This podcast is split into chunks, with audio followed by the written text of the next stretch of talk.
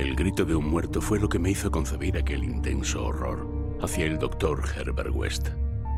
Horror que enturbió los últimos años de nuestra vida en común. Es natural que una cosa como el grito de un muerto produzca horror, ya que, evidentemente, no se trata de un suceso agradable ni ordinario. Pero ya estaba acostumbrado a esta clase de experiencias. Por tanto, lo que me afectó en esa ocasión fue cierta circunstancia especial. Quiero decir que no fue el muerto lo que me asustó. Herbert West, de quien era yo compañero y ayudante, poseía intereses científicos muy alejados de la rutina habitual de un médico de pueblo. Esa era la razón por la que, al establecer su consulta en Bolton, había elegido una casa próxima al cementerio. Dicho brevemente y sin paliativos, el único interés absorbente de West consistía en el estudio secreto de los fenómenos de la vida y de su culminación, encaminados a reanimar a los muertos inyectándoles una solución estimulante. Para llevar a cabo estos macabros experimentos era preciso estar constantemente abastecido de cadáveres humanos muy frescos, porque aún la más mínima descomposición daña la estructura del cerebro humano y descubrimos que el preparado necesitaba una composición específica, según los diferentes tipos de organismos. Matamos docenas de conejos y cobayas para tratarlos, pero este camino no nos llevó a ninguna parte. West nunca había conseguido plenamente su objetivo porque nunca había podido disponer de un cadáver suficientemente fresco. Necesitaba cuerpos cuya vitalidad hubiera cesado muy poco antes cuerpos con todas las células intactas, capaces de recibir nuevamente el impulso hacia esa forma de movimiento llamado vida. Había esperanzas de volver perpetua esta segunda vida artificial mediante repetidas inyecciones. Pero habíamos averiguado que una vida natural ordinaria no respondía a la acción. Para infundir movimiento artificial debía quedar extinguida la vida nocturna. Los ejemplares debían ser muy frescos pero estar auténticamente muertos. Habíamos empezado, West y yo, la pavorosa investigación siendo estudiantes de la Facultad de Medicina de la Universidad Miskatonic, de Arkham, profundamente convencidos desde un principio del carácter absolutamente mecanicista de la vida. Eso fue siete años antes. Sin embargo, él no parecía haber envejecido ni un día. Era bajo, rubio, de cara afeitada, voz suave y con gafas. A veces había algún destello en sus fríos ojos azules que delataba el duro y creciente fanatismo de su carácter, efecto de sus terribles investigaciones.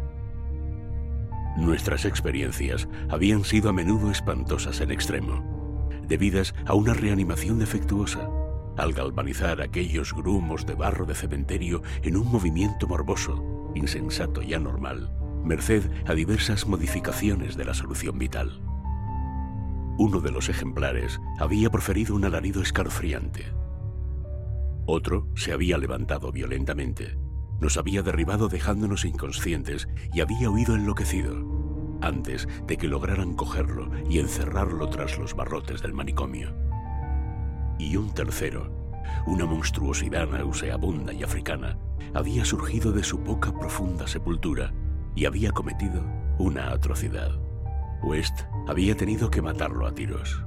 No podíamos conseguir cadáveres lo suficientemente frescos como para que manifestasen algún vestigio de inteligencia al ser reanimados, de modo que forzosamente creábamos horrores indecibles. Era inquietante pensar que uno de nuestros monstruos, o quizá dos, aún vivían. Tal pensamiento nos estuvo atormentando de manera vaga hasta que finalmente West desapareció en circunstancias espantosas. Pero en la época del alarido en el laboratorio del sótano de la aislada casa de Bolton, nuestros temores estaban subordinados a la ansiedad por conseguir ejemplares extremadamente frescos. West se mostraba más ávido que yo, de forma que casi me parecía que miraba con codicia el físico de cualquier persona viva y saludable. Fue en julio de 1910 cuando empezó a mejorar nuestra suerte en lo que a ejemplares se refiere. Yo me había ido a Illinois a hacerle una larga visita a mis padres y a mi regreso encontré a West en un estado de singular euforia. me dijo excitado que casi con toda probabilidad había resuelto el problema de la frescura de los cadáveres, abordándolo desde un ángulo enteramente distinto, el de la preservación artificial.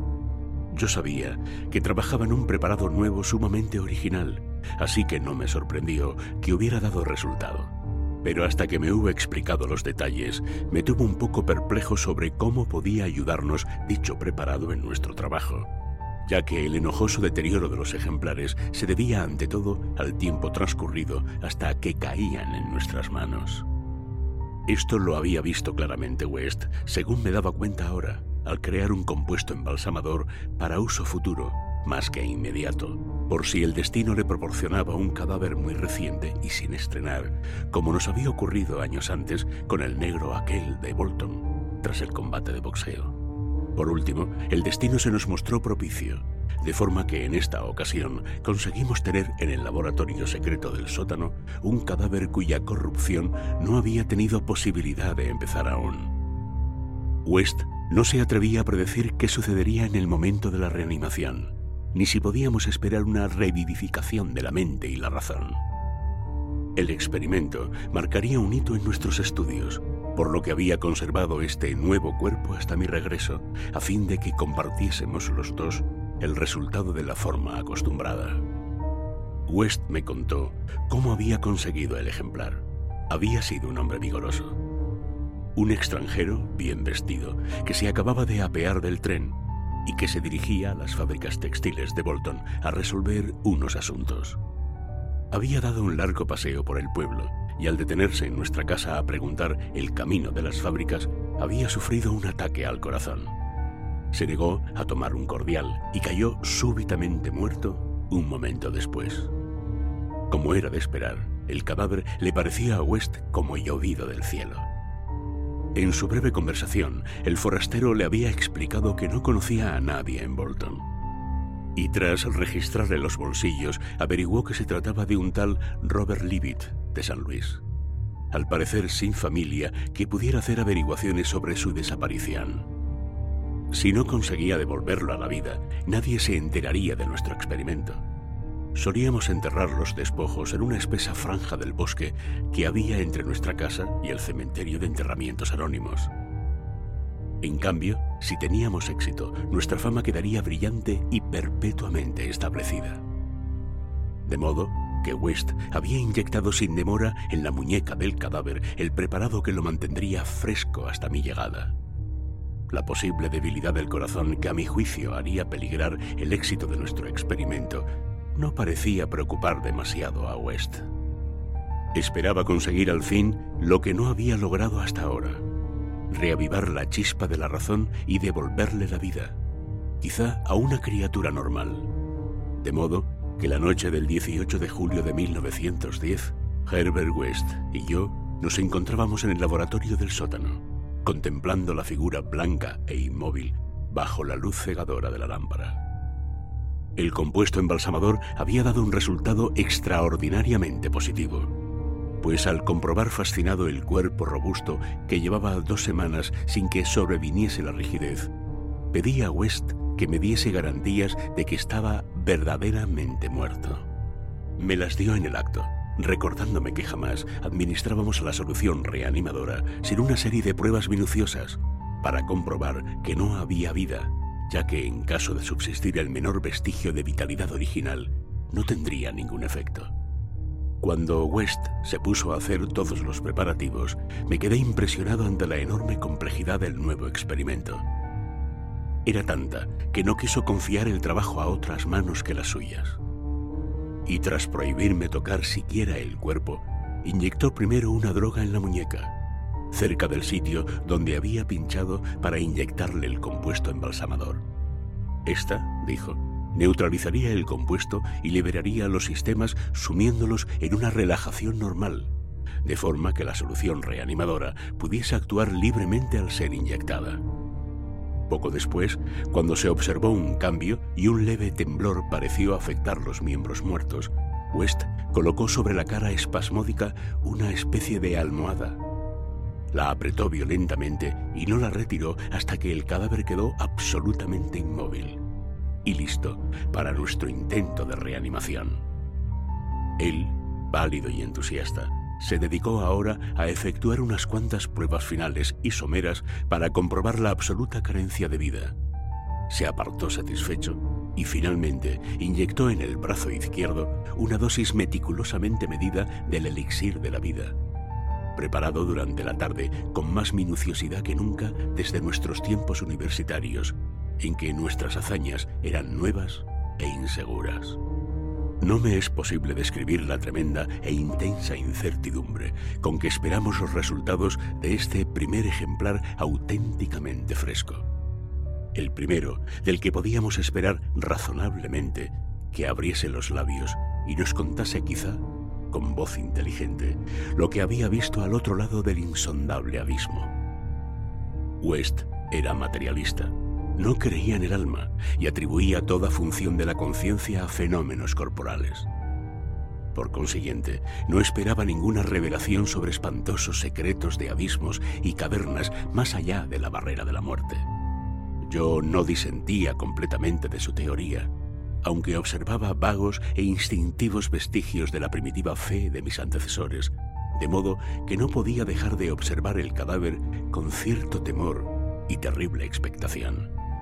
Además, no podía borrar de mi memoria aquel grito espantoso e inhumano que oímos la noche en que intentamos nuestro primer experimento en la deshabitada granja de Arkham.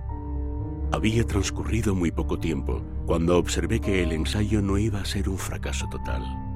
Sus mejillas, hasta ahora blancas como la pared, habían adquirido un levísimo color que luego se extendió bajo la barba incipiente, curiosamente amplia y arenosa. West, que tenía la mano puesta en el pulso de la muñeca izquierda del ejemplar, asintió de pronto significativamente. Y casi de manera simultánea apareció un vaho en el espejo inclinado sobre la boca del cadáver. Siguieron unos cuantos movimientos musculares espasmódicos y a continuación una respiración audible y un movimiento visible del pecho. Observé los párpados cerrados y me pareció percibir un temblor. Después se abrieron y mostraron unos ojos grises, serenos y vivos, aunque todavía sin inteligencia, ni siquiera curiosidad. Movido por una fantástica ocurrencia, susurré unas preguntas en la oreja cada vez más colorada. Unas preguntas sobre otros mundos cuyo recuerdo aún podía estar presente.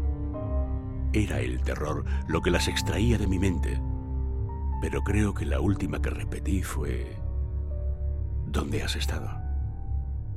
Aún no sé si me contestó o no, ya que no brotó ningún sonido de su bien formada boca. Lo que sí recuerdo es que en aquel instante creí firmemente que los labios delgados se movieron ligeramente, formando sílabas que yo habría vocalizado como solo ahora, si la frase hubiese tenido sentido o relación con lo que le preguntaba. En aquel instante me sentí lleno de alegría convencido de que habíamos alcanzado el gran objetivo y que por primera vez un cuerpo reanimado había pronunciado palabras movido claramente por la verdadera razón. Un segundo después, ya no cupo ninguna duda sobre el éxito, ninguna duda de que la solución había cumplido cabalmente su función, al menos de manera transitoria, devolviéndole al muerto una vida racional y articulada pero con ese triunfo me invadió el más grande de los terrores. No a causa del ser que había hablado, sino por la acción que había presenciado y por el hombre a quien me unían las vicisitudes profesionales. Porque aquel cadáver fresco, cobrando conciencia finalmente de forma aterradora, con los ojos dilatados por el recuerdo de su última escena en la Tierra, manoteó frenéticamente en una lucha de vida o muerte con el aire y de súbito se desplomó en una segunda y definitiva disolución, de la que ya no pudo volver, profiriendo un grito que resonará eternamente en mi cerebro atormentado. ¡Auxilio! ¡Aparta, maldito demonio pelirrojo! ¡Aparta esa condenada aguja!